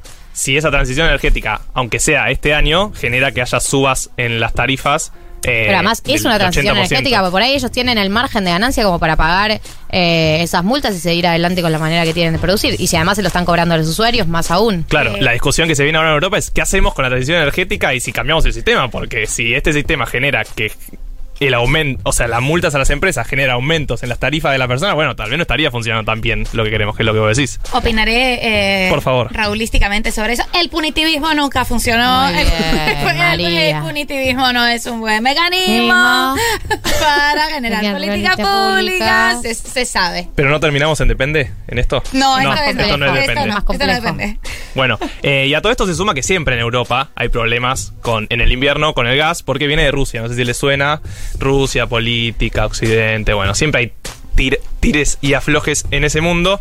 Eh, pero tengo una buena noticia con respecto a esto del precio de la energía. Que es que no va a impactar tanto en la Argentina. ¿Ma per qué? ¿Ma per qué? Porque el gobierno firmó el plan gas en 2020, en el medio de la pandemia, que fijó un precio del gas, que es casi la mitad de lo que está- se está pagando ahora en Europa, o incluso está pagando más en Europa. Eh, así que, ¿se acuerdan de ese momento en el que pensamos que vaca muerta iba a ser nuestra salvación? Sí, Sí. se sigue ¿no? pensando. en Se sigue pensando. Bueno, ya un poco está haciéndolo. Un poquito. ¿Por O sea, qué? no nos está salvando y no somos la economía más pujante del mundo, eso No lo sabemos. somos. Pero la inflación que está habiendo en Europa, en parte, es en los precios mayoristas. Y en gran parte esa inflación es por el precio de la energía.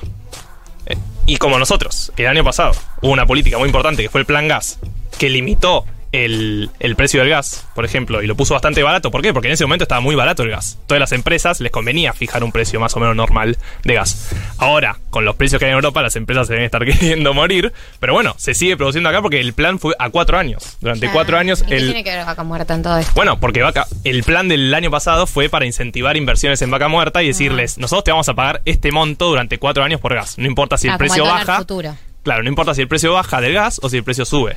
Ahora subió un montón y nosotros estamos pagando muy poco el gas, pero las empresas se comprometieron a vendérnoslos a ese monto. Ah, reganamos, reganamos. o sea que reganamos. En este momento nosotros podríamos estar teniendo un bardo Además de todo. O sea, además de todo el bardo que tenemos, un bardo monumentalmente más grande por el tema del gas que no estamos teniendo. Así que yo sé que es complicado No, valorar, valorar, valorar Algo lo que del estamos teniendo. de Alberto Fernández. No, y valorar esta actualidad. Pero un poquito eso lo deberíamos valorar. Es como el condicional, ¿no? Es, es el if. No sabemos qué hubiera pasado, pero suponemos que la inflación hubiera aumentado bastante más. Marto, Sí, ¿algo más que quieras decir para cerrar o te despido? para cerrar, dos cosas. A futuro, ¿me dejas? Siempre. Para ver. Tasa de interés, que es la discusión que siempre. Si aumenta la inflación, ¿cómo podés hacer para que baje un poco? Puedes aumentar la tasa de interés. Eso que genera, ya más o menos lo sabemos, recesión. ¿No? ¿No lo sabemos? Sí, o sea, Sí, no te o sigo sea, en esta, sí, pero, no. pero dale para adelante. Si sube la tasa de interés, es más caro acceder al crédito. Si es más caro acceder al crédito, Menos Menos gente hay menos pone- préstamo y menos consumo. Bueno, Dale. eh, esa es la discusión que se viene ahora. ¿El mundo quiere frenar la inflación y está dispuesto a que haya un poco más de recesión?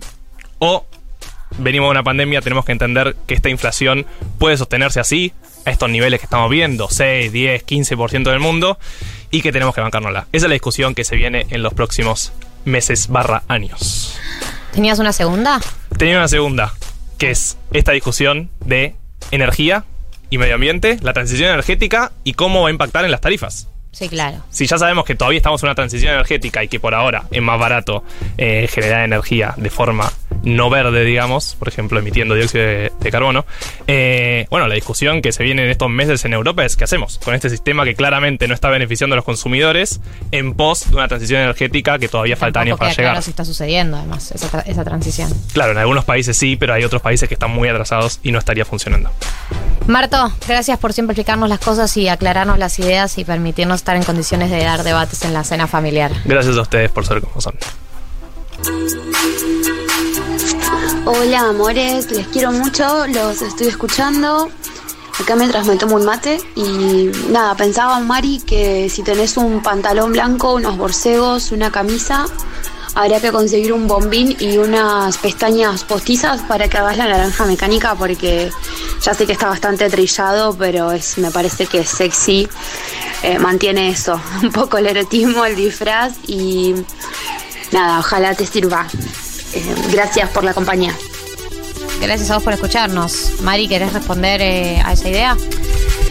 Eh, siento que eh, les defraudaré, pero orejitas en el, en el Se dicen orejitas, Sí, sigo Pará, orejitas y en la el idea todo. gorra y bizarrap, ¿no? Gorra y bizarra, pero no me, o sea, Le eh, falta la parte del erotismo. Claro, o sea, a mí me gusta venir Es de er- gorra eh, es acá a la erótico, radio, Bizarrap. eh, pero no sé si, no sé si lo puedo sacar de acá. Eh, ¿Triunfar en el mundo de la música no es erótico, acaso? Sí, claro. Sí, claro. Eh, vamos a ir con las recomendaciones del día de la fecha. Eh, de la mano de Blasfemia, el vino en lata que usamos y recomendamos, el vino que rompe con dogmas, que rompe con prejuicios y que te acompaña más ahora con esta temperatura, porque basta del vino tinto Pesuti, ahora para el verano nos mudamos al blanco y al rosado en lata, lo tenés en la ladera, no compartís con nadie, es un, tamaño perfecto eh, y es muy para el verano, así que eh, nosotros vamos a mandar a contarles nuestras recomendaciones, ustedes van a mandar las suyas, vamos a elegir alguna recomendación arbitrariamente y se va a ganar un kit de vinos blasfemia. Eh, ¿Quién quiere arrancar? Yo puedo arrancar, eh, le voy a contar lo que hice el sábado pasado a la noche. Fui a comer con nuestra amiga Viole. Le mandamos un saludo también con Viole Bomer. Viole Bomer. Eh, volví a mi casa escuchando música, compré un helado, llegué a mi casa, prendí el aire, puse YouTube y puse lo mejor de internet. Número 2, el WandaGate Edition by Galia Moldavsky. La mismísima. La mismísima. eh, sublime, eh, sublime. El momento whisky, el, el momento whisky fue momento whisky, no. Y el baile en dinosaurio, eh, me tenté, eh, tuve que frenar tipo episodio de The Office. ¿Viste cuando frenás The Office porque no podés seguirle el hilo? Bueno, eso. Vayan al YouTube de Futurock y vean lo mejor de internet. Esa es mi recomendación. Sí, es un nuevo formato semanal eh, que vamos a sacar con Futurock, eh, donde elijo videos de internet de la semana y los comparto con ustedes. Lo que haces en tu vida diaria. es literalmente lo que hago en mi vida privada, pero ahora lo comparto con gente. Eh, y en teoría, o sea, el pasado salió sábado a la noche. Yo no sé si el de esta semana va a salir sábado a la noche, domingo, lunes. Nunca me queda claro, pero yo les voy a avisar. Pero sale. Sale. Fíjense y suscríbanse al canal de YouTube de Futurock porque ahí también les van a ir a aparecer los, apareciendo los últimos videos. Mechis. Eh, mi recomendación es musical, el disco Meucoco de Caetano Veloso, que con 78 años y después de haber pasado una pandemia y también una dictadura en Brasil, Más- más o eh, menos. y el gobierno de Bolsonaro sacó un disco muy hermoso después de nueve años de su último disco, lo súper recomiendo, pónganlo en Spotify, no les desilusionará, y después pongan parte de la religión de Charlie García de 1987, que es el disco con el que estuve enganchada esta semana, porque como saben, eh, yo voy despacito con Charlie y estoy flashadísima. O sea, eh, un símbolo de paz es una canción triste. Que la letra es tristísima. Obvio que sí. Hermoso, sublime. Eh, bien, estas son las recomendaciones de mis compañeros. Yo voy a recomendar, eh, salió el último disco de Nicky Nicole, salió el día de ayer, se llama Parte de mí. Mirá, ¿lo Eh, escuchaste? tiene muchos featurings. eh, lo escuché por primera vez, todavía me falta una segunda vez para ver qué opino, pero los featurings están buenos. Como que hay buenas uniones. eh, hay otro, hay un nuevo tema con con Trueno, hay un tema con Tiago PZK, que es mi trapero preferido del momento, hay Mira. tema con Mon Laferte, hay tema con Raúl Alejandro, hay tema con eh, Snowda Product, hay con, con, con toda la gente que, que conocen de las redes. Eh, parte de mí, Nicky Nicole salió el disco ayer. Eh, y ustedes no se olviden de en el 11 40 66 000 mandar sus recomendaciones porque eh, la recomendación que elijamos se va a ganar un kit de vinos Blasfemia que los contactaremos por privado porque ya a esta hora nos tenemos que retirar. Va a empezar permitido pisar el pasto. Pueden todavía en los próximos minutos mandar al 11 40 66 000 sus recomendaciones. Eh, por nuestra parte nos tenemos que retirar. Hay que agradecerle a David Eskenazi. Gracias David. Marianela Ego. Gracias Marian. Qué voz, ¿eh? Eh, que vos, Qué the voz. Boys. Eh, hay que agradecerle a Moya por la comida épica de todos los sábados que nos alimenta. Eh, y hay que agradecerles a ustedes por acompañarnos como, como todos los fines de semana. Decirles que el sábado que viene estamos, aunque no lo crean, volvemos el sábado que viene a las 2 de la tarde. Y recomendarles que se queden con permitido pisar el pasto, porque es un programón y estamos en un momento muy de agenda ambiental. Así que si se quieren actualizar con todo, todo, todo, quédense.